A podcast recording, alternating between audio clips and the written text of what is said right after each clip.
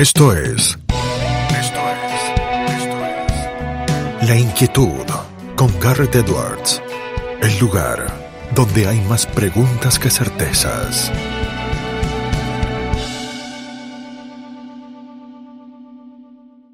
Damos vuelta de página aquí en La Inquietud por CNN Radio Rosario. Tenemos un enorme honor, placer y privilegio. Es el director residente del International Republican Institute del IRI en El Salvador.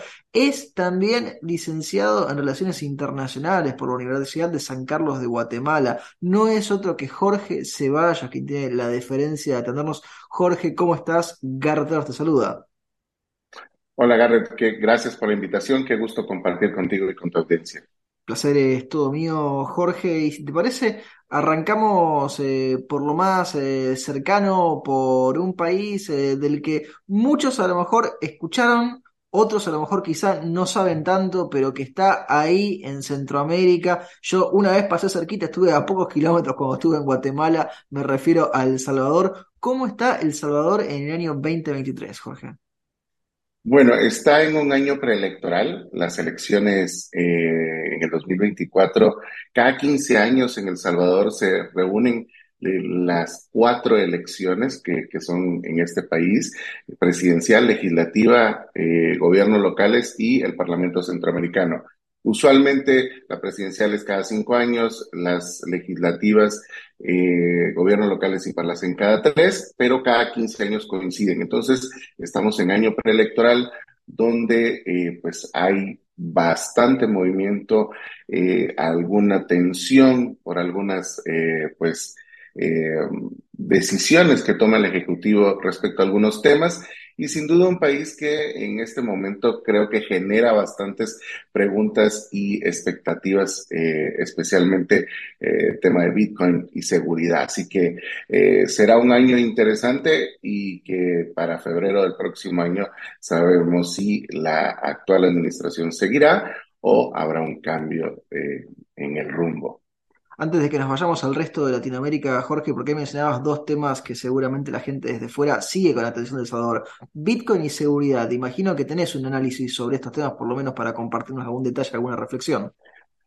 El tema de seguridad, especialmente en El Salvador, ha sido una constante. El tema de las pandillas ha sido un tema que tiene mayor preocupación a los ciudadanos y el gobierno en los últimos 11 meses prácticamente eh, estableció un estado de emergencia donde le da facultades para poder usar cierto tipo eh, de herramientas como el uso del ejército y algunas otras medidas para contrarrestar.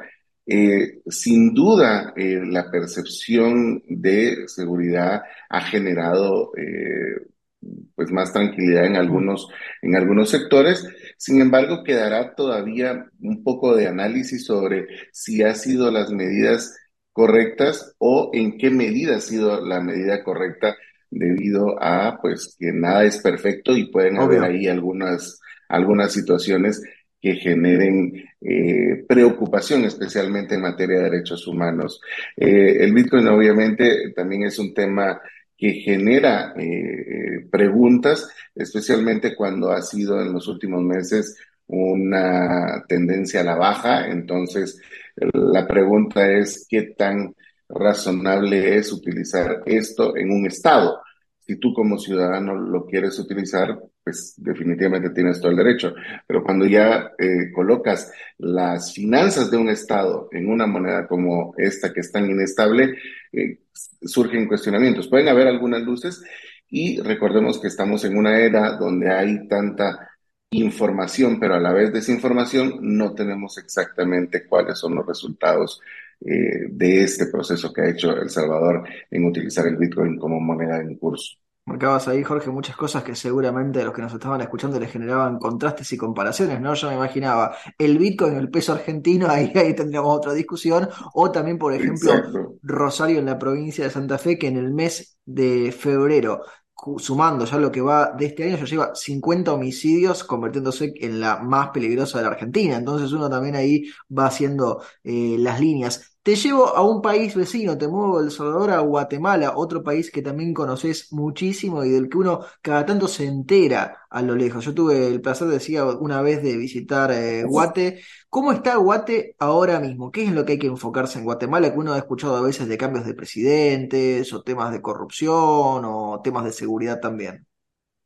Y diste en el clavo, porque al final Guatemala, ah, después del 2015, es un antes y un después el tema, como decís, cambio de, gobernantes por el tema de corrupción, algo que no se había visto en, específicamente en esta región centroamericana, pues hace que hayan diferencias en los distintos procesos. Este año 2023, en junio, son elecciones generales. Termina la, eh, la administración del doctor Alejandro Yamatei en, el, en enero del 2024, pero en junio son las elecciones. Y eh, este proceso está metido en un ambiente polarizado en un ambiente donde eh, hay una debilidad institucional, eh, no solo del actor que vela por las elecciones, sino también del sistema de justicia. Hay cuestionamientos hacia el, Ministerio Público, eh, inclusive la fiscal general está en una lista de que genera Estados Unidos sobre el tema de aquellos que no están en la línea de combatir la corrupción, sino son mm. como, eh, como percibidos como que son parte del problema. Entonces, cuando tenemos este, ahí sí que eh, ensalada de situaciones, eh, hace que el proceso electoral tenga mayor atención, especialmente a aquel ciudadano que recordemos que no solo en Guatemala, sino en, general en, Latinoamérica, los últimos estudios eh, del Latinobarómetro ha dicho que se aleja de la idea que la democracia es el, camino, que las elecciones eh, es el proceso que debería de, de, tener legitimidad. Entonces, hace que existan más dudas si quienes llegan a los gobiernos llegan con esa legitimidad eh, para poder gobernar. Entonces, Guatemala está en una situación donde eh, el 2023 marcará un antes y un después en, en la credibilidad institucional, pero también en la credibilidad de los procesos electorales. Hablabas ahí, Jorge, de legitimidad, de credibilidad, de los procesos electorales que están por delante. Eh, y sé que también eh, estudias y le dedicas eh, tu tiempo a las redes sociales. ¿Cómo vas viendo vos este ida y vuelta entre lo que se percibe en las redes sociales y lo que termina sucediendo luego en las calles? No pauses, ni adelantes, o retrocedas. Quédate en La Inquietud con Garrett Edwards. Cada día las redes sociales tienen mayor impacto en las decisiones de los ciudadanos. Recordemos que la pandemia también vino a generar mayor conexión con ese, ese mundo virtual y hace que de una u otra manera los ciudadanos tomen algunas decisiones.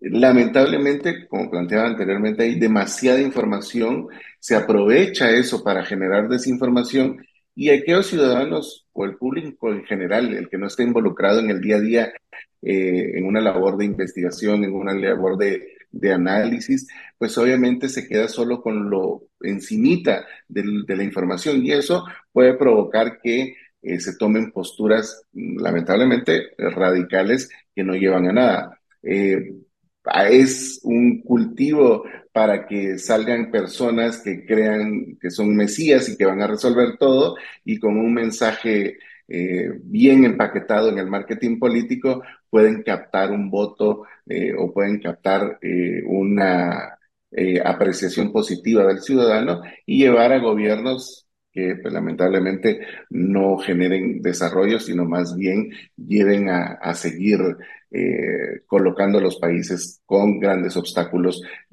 para las oportunidades de los ciudadanos. Entonces, el tema de redes sociales cada día va a tener más impacto porque querramos o no, es el, son los medios con que los ciudadanos se informan y se comunican. Eh, alejo un poco la imagen, te mantengo igualmente todavía en el continente americano y en Latinoamérica.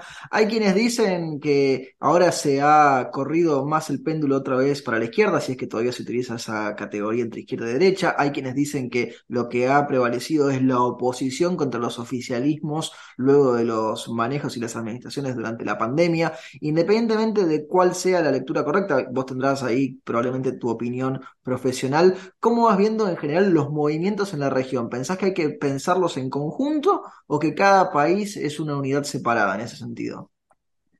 Lamentablemente estamos viendo que estamos regresando a esa idea de tener estados unilaterales que no piensan en las conexiones eh, con demás estados y sí en esa, en esa idea de, del péndulo más que ideológico, porque creo que esa parte ya se ha perdido, es de eh, mantener el poder con ciertas ideas, eh, algunas para un lado, otras para el otro, pero que al final es radicalismo en, posiciones. Especialmente en Centroamérica estamos viendo que se están moviendo eh, en extremos y en general en América Latina lo que estamos viendo son polarización de las posturas eh, más radicales, pero que en el fondo se quedan en el discurso y no, resuelven los problemas diarios de los ciudadanos. Planteabas el tema de seguridad allá en Argentina, pero la misma problemática vamos a tener en México. En las últimas semanas hemos visto eh, que en el norte de México han habido, eh, pues ahí sí que convoys de, de vehículos eh, con armamento pesado detienen la carretera y empiezan a disparar. Al final estamos viendo la ausencia de los estados con políticas públicas reales que resuelvan eh, los problemas que a los ciudadanos aquejan. Seguridad, salud, educación y el discurso que puede ser si quieres eh, que el ciudadano pueda identificar, identificar como derecha o izquierda, eh, no tienen eh, fondos, sino que solo es lo que decimos, el vender una idea para obtener o mantener el poder. Jorge, sos experto en procesos electorales. Nos hablabas antes de algunas experiencias que hay por delante en la región, pero te quiero preguntar por los sistemas y los mecanismos, ¿no? Al momento de elegir. En la Argentina hace rato que se discute, algunas provincias lo tienen, pero no lo tiene todavía a nivel nacional, por caso la boleta única de papel. Hay otros que pregonan, independientemente, y lo hemos visto con experiencia en muchos países distintos, eh, sistemas electrónicos. Vos, eh, ¿cómo vas viendo todo esto? ¿Cuál te parece que sería el ideal de lo posible con respecto a, los eh, métodos para ir a votar en Latinoamérica? No hay una fórmula exacta porque hay que depender de, primero, la infraestructura que tenga cada país, segundo, también la cultura democrática que tenga cada país, y el tercero es eh, la credibilidad que tenga el eh, árbitro electoral. Lamentablemente, muchos procesos electorales, especialmente en América Latina, han venido perdiendo credibilidad no porque el sistema sea de papel o sea electrónico, sino porque los cuerpos electorales no han logrado eh, generar confianza en que sea uno o el otro es un sistema que es transparente, que es verificable y sobre todo es íntegro, que no existe espacio para la manipulación. Recordemos el caso que hubo en Bolivia, que todo lo que desencadenó Evo Morales, eh, algunos casos en, Colombia, República Dominicana. Entonces, al final no hay una fórmula. El punto es que el ciudadano no se aleje de fiscalizar y sobre todo demandar que haya calidad en los procesos y sea cualquiera que herramienta que utilicen tenga por lo menos integridad, verificación y transparencia. Interesante eso, Jorge. Entonces, eh, si en un país se confía, por ejemplo, en lo que en la Argentina le llamamos eh, la vieja boleta sábana, es decir, la boleta con las caras de los candidatos, que, en la Argentina no se confía, pero estamos haciendo el ejemplo, ¿no? Si se confiara, serviría, entonces se podría mantener, mientras en cambio si genera resquemor, habría que discutir otras opciones. Exacto, eso es lo importante, que eh, según la, teoría en procesos electorales, dice que cada finalización de proceso eh, eh, de elecciones debería haber una eh, suerte de evaluación de qué funcionó, qué no funcionó y sobre todo innovar en la medida posible de recursos y de infraestructura para hacer más fácil el voto al ciudadano. Pero hacer más fácil al ciudadano el voto no quiere decir que dejes de lado la seguridad y sobre todo la transparencia de los mecanismos que utilices. Entonces, el sacar una bandera de que todo eh, lo nuevo es bueno, como la tecnología en la votación, es una idea errónea, porque depende no solo del momento de la elección, implica un proceso de formación y de ejercicios que permita tener resultados eh, legítimos y sobre todo que existe esa confianza del ciudadano. Ahora, ahí los incentivos muchas veces para el cambio están mal ubicados, ¿no? Porque quizá quienes están en el lugar de la toma de decisión prefieren mantener un sistema que a lo mejor no es el que a la gente le gusta, pero es el que más les sirve a ellos, ¿no? E, exacto, es que al final volvemos a decir, cuando el ciudadano se aleja más de las decisiones políticas, es donde queda la discrecionalidad de aquellos actores que quieren mantener el poder, cueste lo que cueste. Entonces, la idea es que si el ciudadano se sigue alejando porque está descontento, porque no cree en el sistema, porque ya le, le da apatía realmente lo que está pasando, va a hacer que quienes tengan el poder en ese momento decidan qué es lo que más les conviene a ellos, no a los ciudadanos. Entonces, debe haber un cambio en la visión, debe haber un cambio desde la responsabilidad ciudadana demandar mejor calidad en todos los servicios, desde los que están, como te planteaba, educación, salud y seguridad, pero también en que generen mejor calidad en los procesos donde yo elijo a quién le delego el poder. mantengo por el tema electoral y de funcionamiento, Jorge, porque hay una discusión que en la Argentina cada tanto resurge, porque hasta 1994 el país tenía elecciones indirectas para la figura de presidente y lo hacía vía colegios electorales, como lo hacen todavía los Estados Unidos. exactamente, algo que se cambió luego de esa reforma constitucional y que cada vez que hay elecciones presidenciales, cada cuatro años reaparece de nuevo, como es este año, la discusión sobre si se debería volver o no a ese sistema. Imagino que tiene ventajas y desventajas, ¿no? Definitivamente, la, eh, el tema de colegios electorales donde delegas a alguien que pueda elevar tu voz para elegir a quiénes van a ser tus gobernantes, puede ser funcional, pero depende, insisto, de la cultura democrática que exista en cada país. Eh, creo que la base eh, es qué tan alejado está el ciudadano de el que ejerce el poder público. Si sigue alejándose, no solo en la parte de fiscalización, Imagínate alejándose de lo único que es más cercano, que es darle el voto.